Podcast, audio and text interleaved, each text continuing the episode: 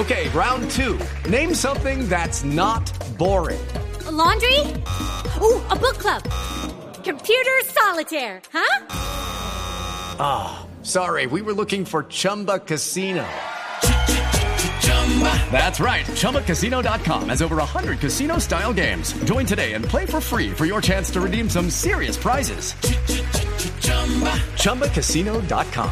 No purchase necessary. Full prohibited by law. 18 plus terms and conditions apply. See website for details. Ella es Maite García. Les voy a hablar un poquito de ella.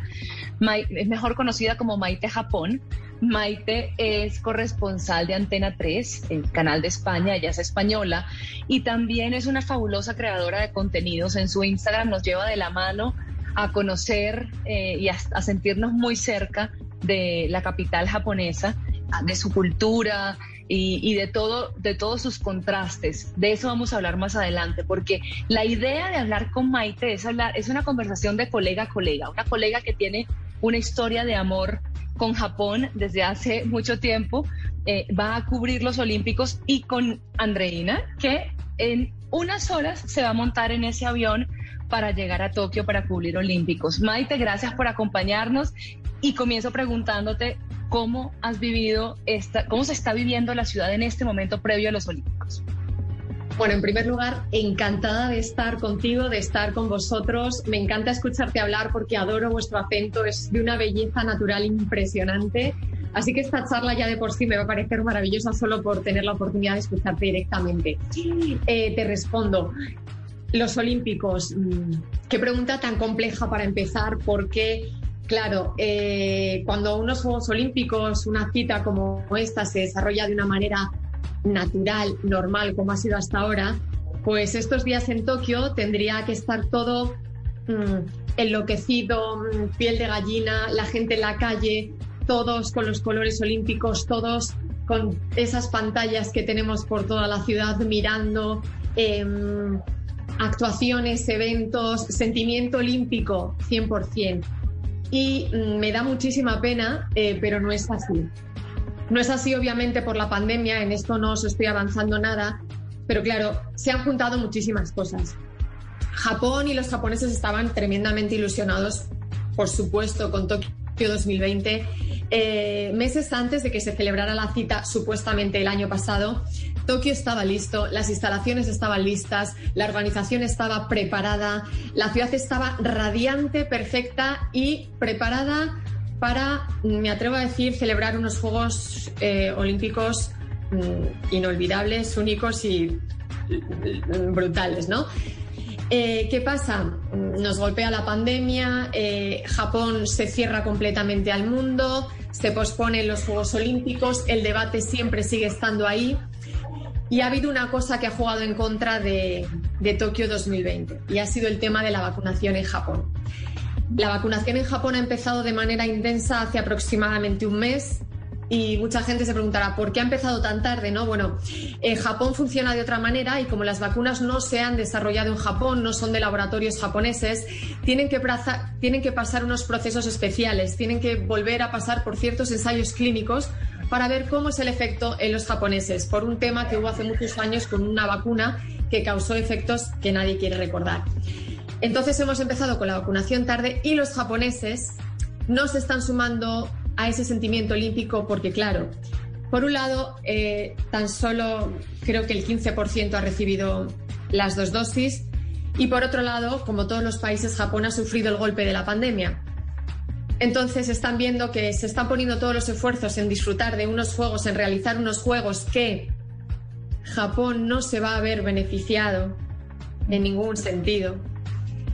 Y se va a poner en riesgo su país. Nosotros llevamos un año y medio eh, cerrados al mundo. Aquí no ha entrado nadie. Nadie. La gente que ha salido eh, eran residentes japoneses y han vuelto a entrar, pero no ha entrado nadie, ni visados de estudiantes, ni visados business, ni nada.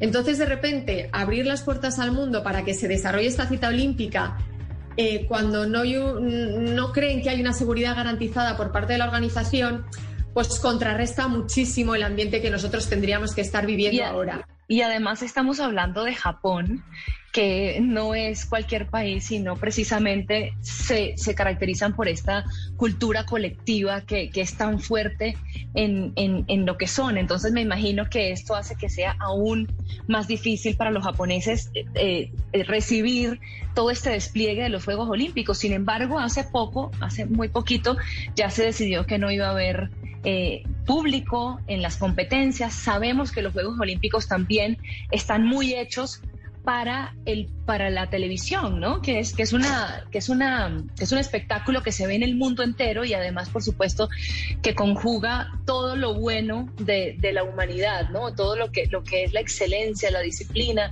y por eso los ojos del mundo, a pesar de esta coyuntura, tienen, están muy interesados en, en, eso porque nos da también un poquito una luz de esperanza. Entonces yo quería preguntarte cómo van a suplir eh, en Japón esa ausencia de público y todo eso que, que por lo general caracteriza unos Juegos Olímpicos. No sé si de pronto con un despliegue tecnológico, ¿qué, qué has podido conocer? A ver, el despliegue tecnológico ya estaba planteado de manera inicial, con público incluido. Eh, Japón es un país, uno de los países tecnológicos por excelencia. Los medios con los que cuentan mm, son espectaculares, de verdad. Yo cuando llegué aquí desde España eh, y vi los medios con los que trabajan en la NHK, que es la televisión pública de aquí, alucinaba decía, pero, pero ¿qué es esto? O sea, ¿qué, cámaras? Qué, todo, todo, todo, todo excepcional. Entonces eso eh, va a continuar. No puedo entrar en, detalles técnicos porque tampoco los controlo, no, no soy técnica, pero, pero me consta que va a haber cámaras que nunca se han usado en ningún evento olímpico, en natación vamos a ver planos alucinantes, en atletismo, mira, se me pone la piel de gallina,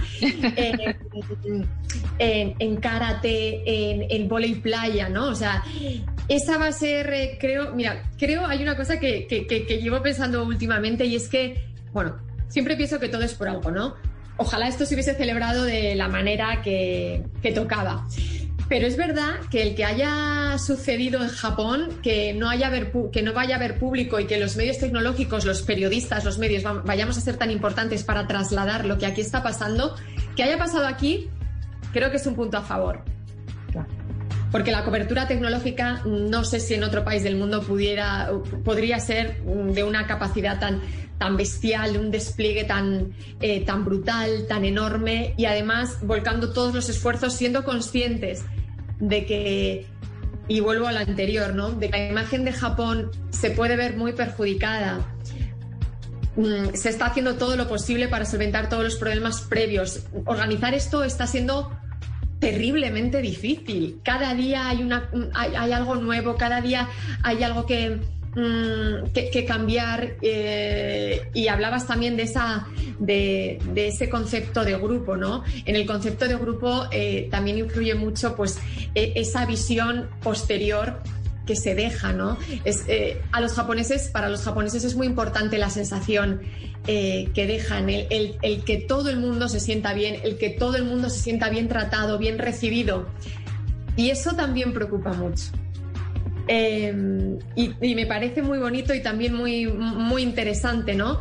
Esas ganas que tenía Japón de abrirse al mundo, porque Japón es un país, un el archipiélago ha estado aislado durante muchísimo tiempo e históricamente. Entonces, eh, los Juegos Olímpicos, eh, Tokio 2020, era una oportunidad eh, de abrirse al mundo, de dar un pasito más a nivel internacional, porque son muy, muy, muy japoneses, obviamente, ¿no? Pero es verdad que iba a ser un golpe de, internacionalización, de demostrar al mundo de una manera maravillosa por medio del deporte, los valores, las competiciones, las imágenes. Tokio es una ciudad brutal.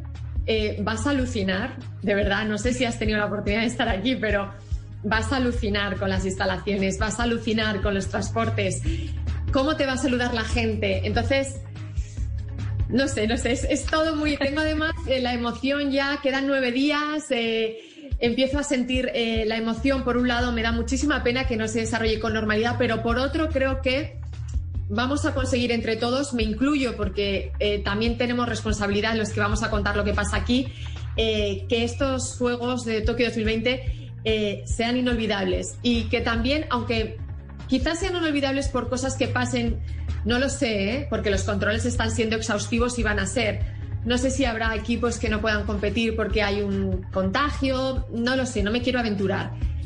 Em, pero creo que va a haber otras cosas y creo que si esto sale adelante, no puede haber mejor señal mundial de que podemos con esta pandemia y de que hay luz, ¿no? Y que hay luz y que, y que vamos a volver poco a poco a la normalidad. Creo que esta es, es un propósito también de Japón, ¿no? Es como no podemos rendirnos ante esto, vamos a hacer todo lo que podamos porque esto salga adelante, ya no solo a nivel deportivo, sino es como un mensaje mundial. Bueno, Maite, un gusto que hayas hablado con nosotros. En pocas horas, muy posiblemente nos encontremos en el IBC, que es en este centro de medios, que va a ser también como una gran torre de Babel, en donde nos vamos a encontrar todos los periodistas, dio todos los idiomas posibles, todas las razas posibles, todo, todo, mejor dicho, toda la variedad nos vamos a encontrar en, en Tokio, por lo menos en la parte de los periodistas. Muchísimas gracias, Maite, por este espacio que nos has regalado. Ha sido un placer. Nos vemos en el centro de medios. Acuérdate de lo que te digo. Solo el edificio del centro de medios, a nivel arquitectónico, impresionante. Así que prepárate, prepárate porque, porque va a ser brutal. Y nos vemos allí, ¿vale? Allí nos vemos. Muchas gracias, Mike. Lucky Land Casino asking people what's the weirdest place you've gotten lucky. Lucky? In line at the deli, I guess. Aha, in my dentist's office. More than once, actually. Do I have to say? Yes, you do. In the car before my kids' PTA meeting. Really? Yes. Excuse me, what's the weirdest place you've gotten lucky? I never win and tell. Well, there you have it. You can get lucky anywhere playing at LuckyLandSlots.com. Play for free right now. Are you feeling lucky? No purchase necessary. Void where prohibited by law. 18 plus. Terms and conditions apply. See website for details.